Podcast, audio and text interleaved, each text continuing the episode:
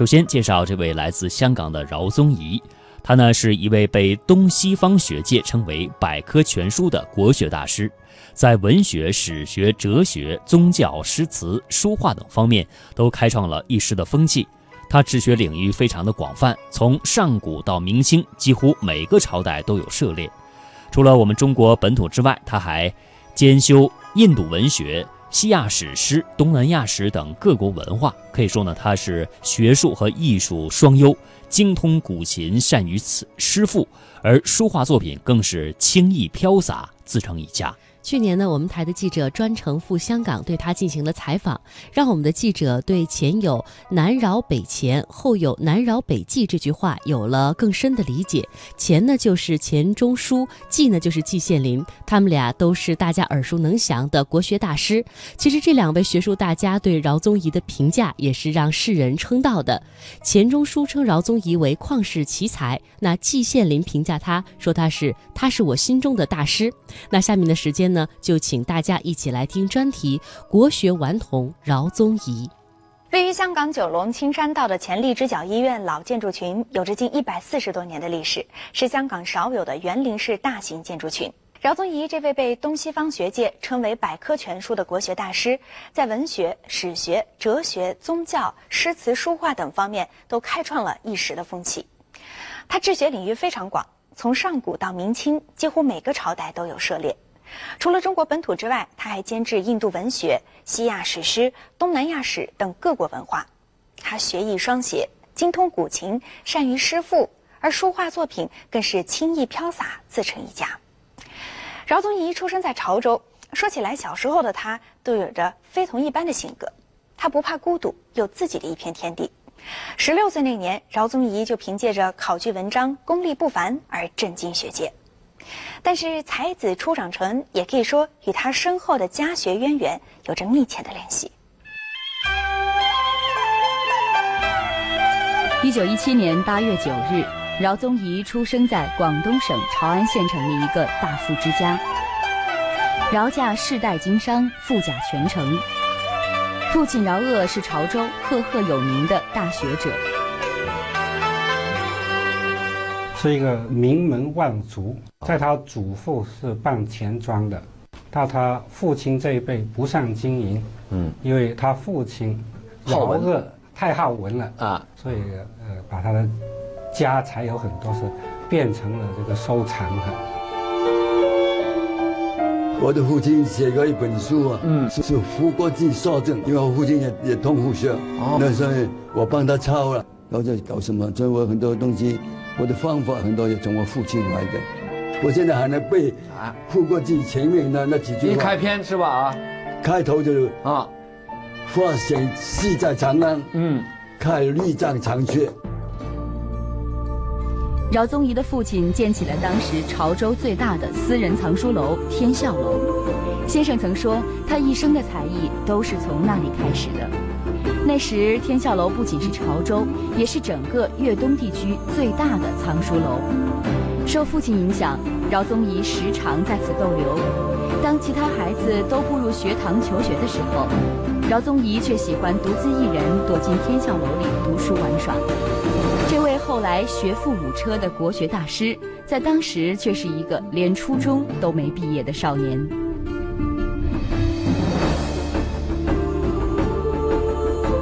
我我这个人很孤独，我自己制造我自己，因为我自己就有我自己有天窝，我自己的天地，一一早就这样子，这是我的个性。我我我不感觉孤独，很奇怪。我我认为有没有孤独不能做学问。我也有上小学，小学毕业的，我真的是，但是在家里在小学时候，我我不管我自己在家里念书的，因为我认为就是那是一个普通的。那个、那个、那个学校，社会学校，我们不觉得他们很肤浅的，很肤浅的这样的。我有自己造我的，我认为自己有个天地，我一梦也可以试行，没有问题的。没问题。一看以后我就知道在哪里、哪里、哪里，又再找我的，我不要用 index，所以我觉得非常有奇怪，只有只有一种神力帮忙。我知道我我不能知道什么事情。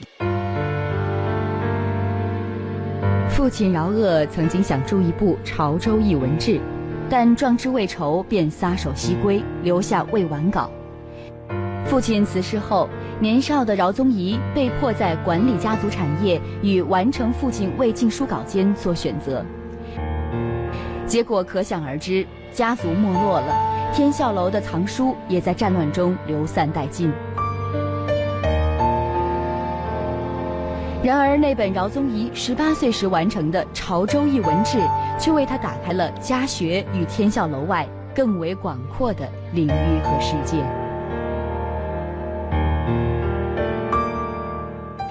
香港人呢，总喜欢将国学大师饶宗颐和他的另一位广东潮州老乡李嘉诚相提并论。要说挣钱，没几个人能挣得过李嘉诚；但要说读书，没有几个人能读得过饶宗颐。饶宗颐连初中都没有毕业，就靠自学成就一代国学泰斗。人们曾将饶宗颐与钱钟书并称为“南饶北钱”，后来又将他与季羡林并称为“南饶北季”。如今已经将近百岁的饶老，可以说他的存在本身就是中国学术界的一道独特风景线。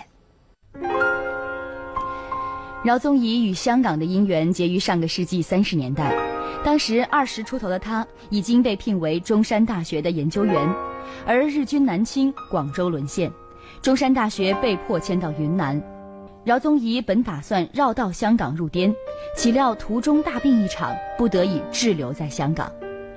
饶宗颐后来常说，留在香港是他命中的缘分，因为那场大病是他一生中唯一的一场大病。命运正是从此发生了转折。本来呢，我应该去中山大学，这个关键很大，因为我去云南就是普通一个教授嘛。啊，那在香港呢？我在香港呢，我就待在香港，我现在可就做好很多我自己又做的事情，这个关系很大，这是我一个很大的转变。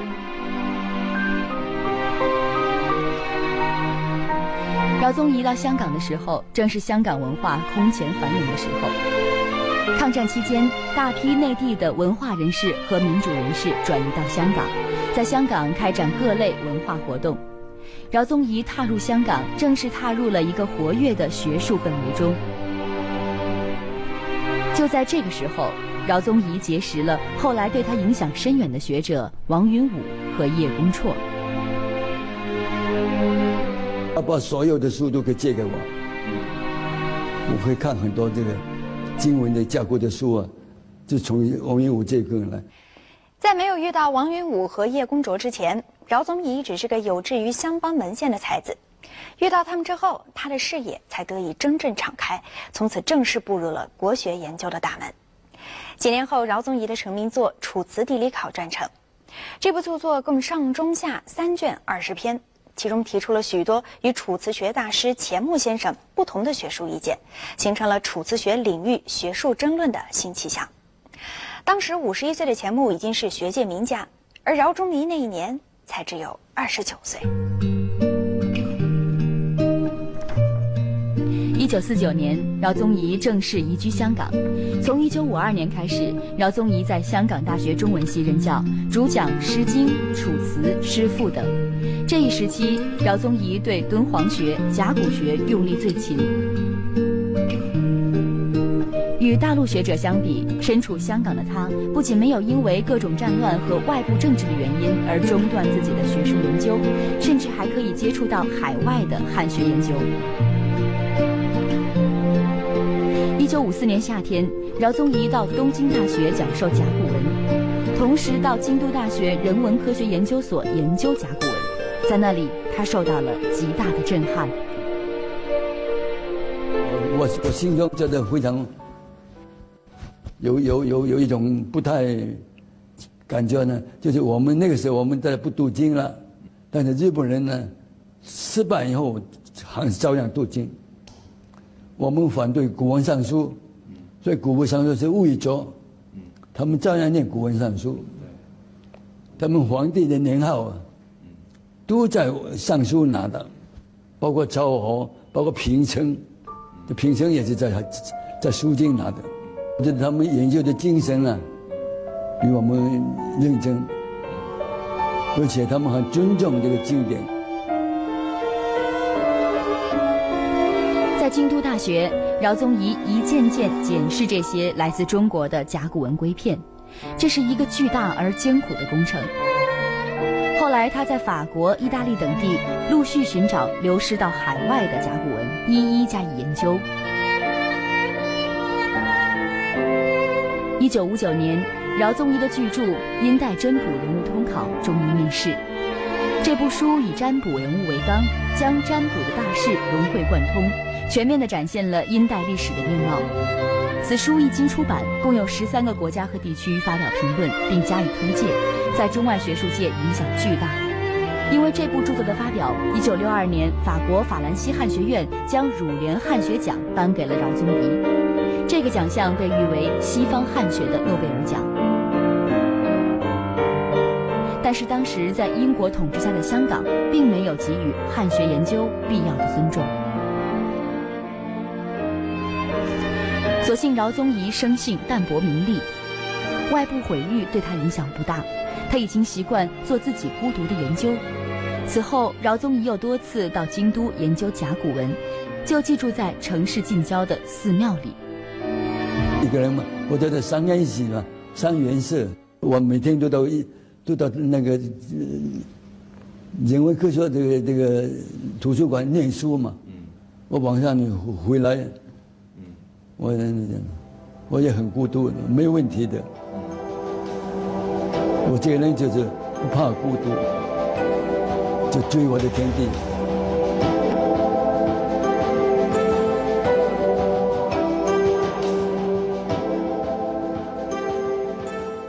五十年代，在东京大学讲授甲骨文的饶宗颐，在看到日本人对中国传统文化呵护备至，研究成果遥遥领先之后，大受震撼。此后，姚老费尽心血搜寻研究日本收藏的甲骨文，带动起了东洋研究甲骨文的风气。六十年代，饶宗颐受聘于新加坡国立大学任中文系主任，但却目睹到新加坡只教汉语，并不提倡中国文化的教育状态。教书第五年，他便毅然辞职返港，将五年间做的诗词集结为《冰叹记》，来比喻文化上的愁绪冰不容。八十年代末到九十年代，饶宗颐又竖起潮州学的大旗，号召继承韩文公兴办文教的精神，研究和弘扬潮汕文化。在大半个世纪中，饶宗颐的足迹遍布世界各个角落，但是他眼里看着世界，心中却思念着故乡。凭借对甲骨文的深入研究，在获得儒联奖之后，饶宗颐并没有停下开拓自己学术道路的脚步。接下来，他开始学习梵文，到印度钻研佛经，从而具备了今生的佛学修养。同时，饶宗颐还与法国汉学研究者的交往日益加深，得以阅读大量收藏在法国的敦煌古籍。想到当时中国的敦煌学已经落后于外国，他暗下决心，一定要好好研究，为国人争一口气。不久，饶宗颐和法国汉学家戴密威共同出版重要著作《敦煌曲》，书中利用敦煌出土的数据，全面探究起敦煌曲子词的起源问题。一九七八年前后，饶宗颐又独立出版《敦煌白话》一书。研究敦煌画的人，往往将注意力集中在敦煌壁画和绢花上，而《敦煌白话》一书专门研究散落在敦煌写卷中的白描画稿。填补了敦煌学研究的一项空白，这两部著作的问世，也奠定了饶宗颐在敦煌学研究领域的重要地位。差不多用了半个世纪的时间，饶宗颐一边游一边学，他的足迹几乎出现在世界各个角落。哦，有新问题产生了，我回来一查书，一研究，哦，原来如此，或者是不对，过去我知道的不是那么一回事。这些都是我的乐趣，这是我的求知欲太强了，嗯，可能是这样子的征服我一个人，吞没我自己，这个求知欲吞没我自己，吞没我，吞了我自己一个人。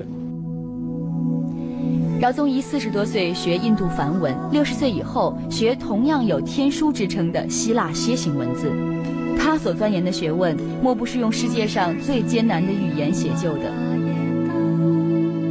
而说起他学习梵文，还有一段有趣的故事。我说我梵文是这样的，我是在港大教书的时候，在罗宾城道住。嗯。有一天呢，因为那个时候我已经出版我的那个甲骨文的书了，差不多就已经拿到竹联奖了。嗯嗯。就有一个人来找我。嗯。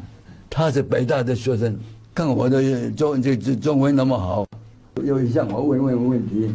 那我说我我又我交换。嗯。我们交换。交换。我的访问就跟他学的。这就是那个当年的北大学生，印度驻港领事馆的一等秘书白春辉。后来尼赫鲁访华时，白春辉曾任翻译，是一个名副其实的中国通。很快，饶白二人变成了朋友。饶宗颖随即跟白春辉一起前往印度，他的游学足迹遍及印度南北，得以对梵文佛经有深入研究。仅仅一年之后，他就被聘为印度班达加东方研究所研究员和永久会员。他曾经打了一个比方，我觉得，呃，非常生动，而且我一直引用这个说法，叫做做学问和做人啊，呃，要耐得住寂寞，要有平常心态，呃，要守株待兔。嗯，他说，这个我们一般的人是太急功近利，老是想抓几只兔子。嗯，那么机会。就像兔子跑得非常快，积极追的人未必能够找到兔子。嗯嗯，他说我比较懒，我就靠在树底下。嗯，那么当有兔子过来的时候，我就猛然扑上去。他说我这一辈子也不过就抓住了几只兔子而已。嗯，比如说他刚才讲到那个我学梵文，饶宗颐懂得古文字，很多连那些本国人都鲜有通晓。而他的史学成就，则从上古史前到明清，几乎没有一个时代是交白卷的。一个庞大的学问体系，在他的头脑中渐渐清晰，如同一个活目录、活字典。他触类旁通，能在古今中外文化的交汇比照中互动认识，不断发明，想他人所想，道他人所未道，真正成了一位通儒。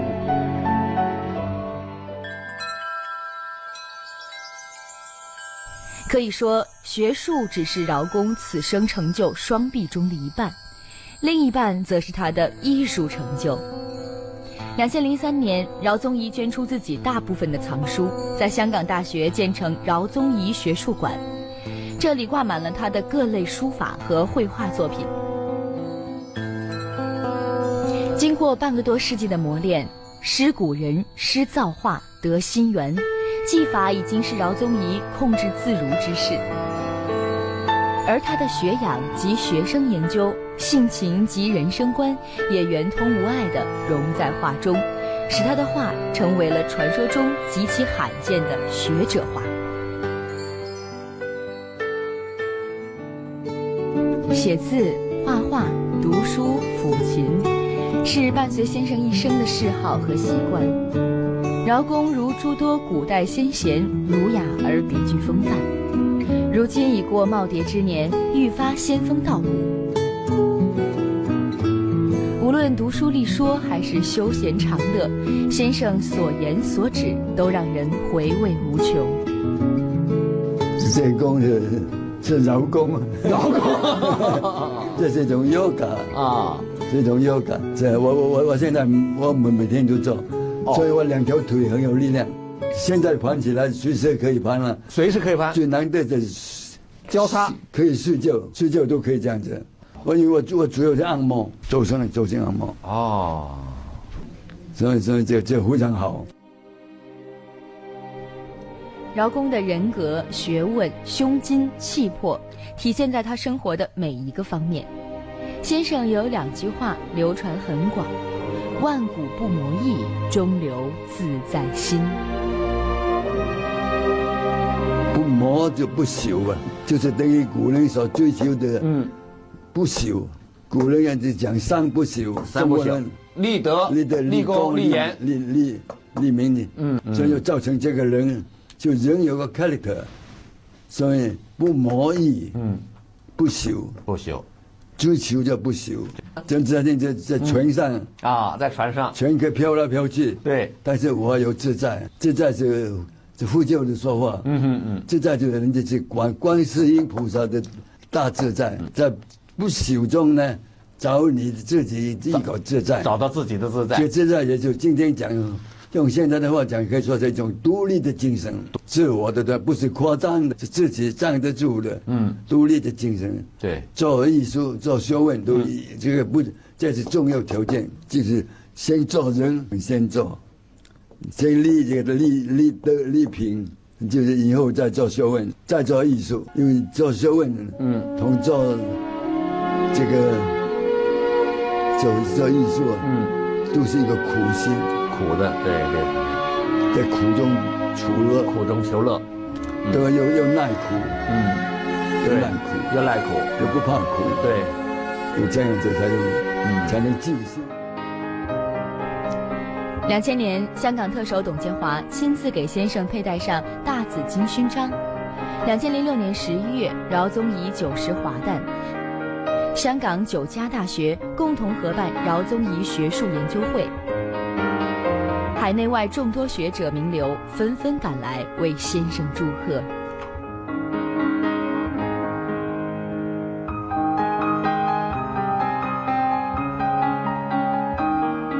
这个热闹呢？我觉得，当然，我一针一喜，一针一句。喜是记得有人家捧我的场，句子怕我自己这个时间呢也有应付很多，因为日冷同热是一个一个相反的。我是希望在冷里头啊，慢慢培养出来，因为冷呢就有时间，热了这个时间就别人的。饶宗颐从少年时就有大领悟，而纵观其一生，虽身处繁华闹市，却从未偏离学术的轨道。他说自己像一个敲了一辈子钟的和尚，半个多世纪过去了，逐渐有了一些回响。因为我做主人，我是 master，可以控制这个，争取主动，精神上的主动。你自己抓到你自己的精神上一个重点，一一一个重点，时时刻刻维持这个重点，你不要给外面的拿走你的。出生于一九一七年的饶宗颐被誉为当代最伟大的汉学家，一代通儒。这位坐镇南国、蜚声国际的大师，毕生治学的秘诀只有两个字：敬和爱。敬重中华文化，热爱文学艺术。在学术路上，饶老左右顾盼，无暇回头。钱钟书曾说他是旷世奇才，季羡林也说饶宗颐是自己心目中的大师。而流传最广的一句话是出自一位法国汉学家之口，他说饶宗颐先生不仅是法国汉学界的老师，更是全欧洲汉学界的老师。饶宗颐老先生在传承、发展、推广中华文化上可谓功勋卓著，亲身演绎了一个将近百年的文化传奇。如今，老一辈的汉学大师正一个个离我们而去，人们不免担心传统文化的传承与发展会后继无人。但饶老却不担心，他回答道：“我不大担心文化传统会断层，更重要的是如何启发这一代的年轻人。”